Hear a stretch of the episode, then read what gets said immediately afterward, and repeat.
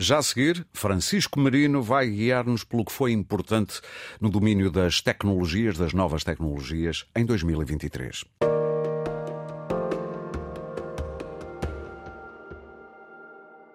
Neste destacável em que já temos o fim de ano à vista, estamos aqui a falar com especialistas em várias áreas para nos dizerem o que é que é o mais sublinhável deste ano. E temos agora connosco o Francisco Marino, é professor universitário na Universidade da Beira Interior, dedica-se a várias coisas, mas acima de tudo ao estudo e investigação e ensino, obviamente, de narrativas digitais, cultura digital, cinema interativo. Uh, Francisco, já agora bem-vindo ao Destacável. O que é que tu sublinharias? Eu quase que adivinho o que é que vem aí, mas não quero, não quero influenciar. O que é que tu sublinharias como na área das tecnológicas e da tecnologia marcou 2023? Eu acho que foi novamente a inteligência artificial. De certa maneira já tinha marcado 2022, mas passámos do fascínio para uma espécie de preocupação. Não é? Em um ano deixámos de ser eh, integrados e passámos a ser apocalípticos, a ter uma desconfiança grande uh, em relação à inteligência artificial. Isso vê-se no discurso dos mídia. Uhum.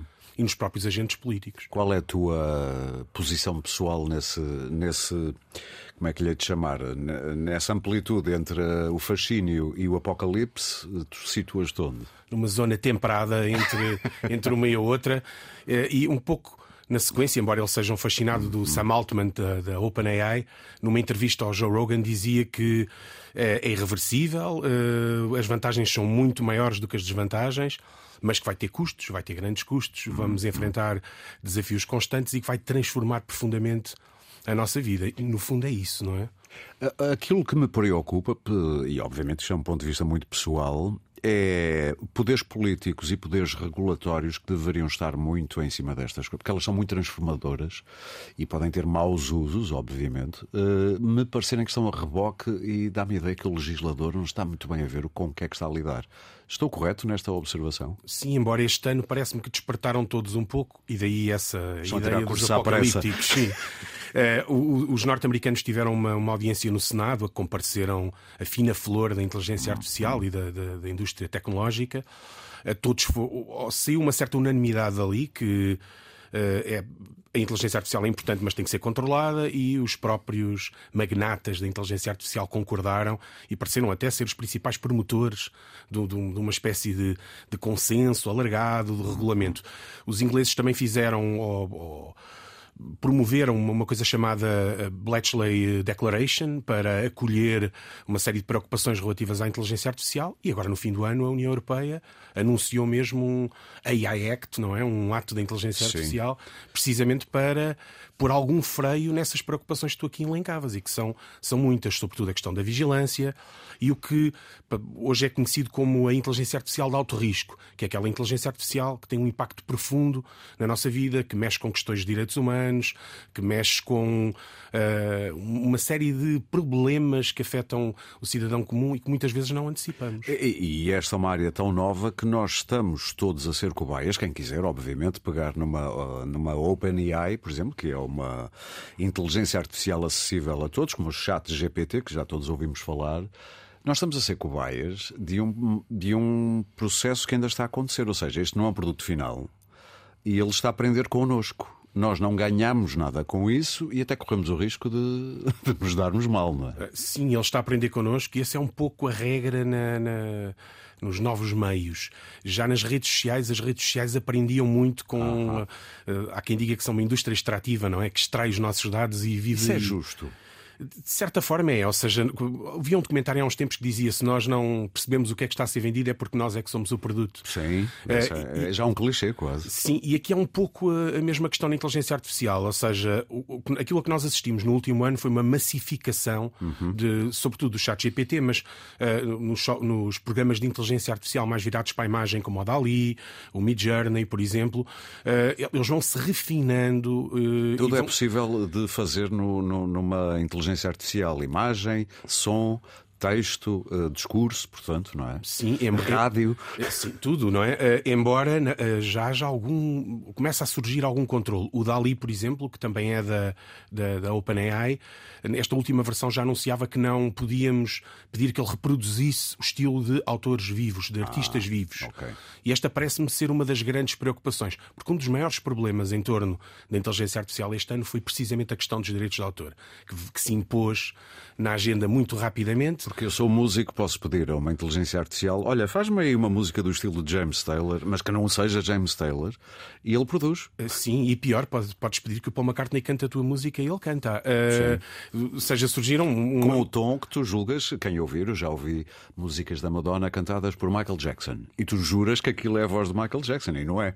É, esse, é esse é um dos grandes problemas. A própria ideia da autoria, que é uma ideia da modernidade, não é? Uhum. É posta aqui em causa de uma forma flagrante. O George R. Martin, por exemplo, juntou-se a uma série de outros escritores e protestaram precisamente, acusando a inteligência artificial de roubar o seu, o seu estilo.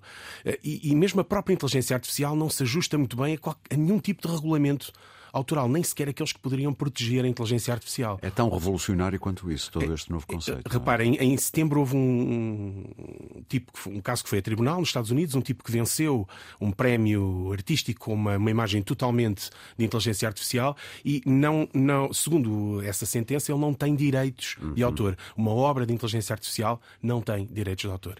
Uh, ou seja, não, não tem um autor, de facto. Ele próprio não pode exercer direito nenhum. E a, a greve dos guionistas, que foi em torno de, dos direitos de autor, curiosamente em acabou Hollywood, em Hollywood, sim. exatamente. Curiosamente acabou uma ou duas semanas uh, depois deste, desta sentença que vem pôr em questão Uh, tudo o que é produzido a partir claro. da inteligência artificial. Tu és professor na Universidade da Beira Interior. Uh, tenho lido notícias de que há cada vez mais estudantes universitários a usarem uh, chat GPTs e por aí fora, ou seja, algoritmos e inteligência artificial para produzirem trabalhos que depois assinam com o seu próprio nome. Uh, Tens-te deparado com problemas desses? Ainda não me deparei com problemas desses, mas tenho o receio de me deparar com esse problema. E não tens o receio de já estar a acontecer e tu não saberes? É, tenho. tenho. Uh, e o que fiz, e há muitos professores que também fizeram, foi uh, tentar criar regras muito específicas para os exercícios, uhum. sobretudo para trabalhos escritos, para impedir com que, com que o recurso ao, ao chat GPT seja tão, tão frequente. Embora impedir por completo não é possível, porque repara que o chat GPT, em princípio, irá substituir uh, os motores de busca ou irá concorrer sim, sim. com os motores de busca. Logo é possível. O meu que... já me está sempre a dizer, em vez de digitar, pode usar aqui ao lado. E, é uma... e aliás, a própria Google anunciou este ano também ela própria uma... o Gemini, um projeto de inteligência hum, artificial hum. que não pode ficar de fora, não é? Eh, eu imagino quando o ladrão vai ali, a polícia vai atrás, depois a polícia ultrapassa, depois é o ladrão que ultrapassa e andamos sempre nisto.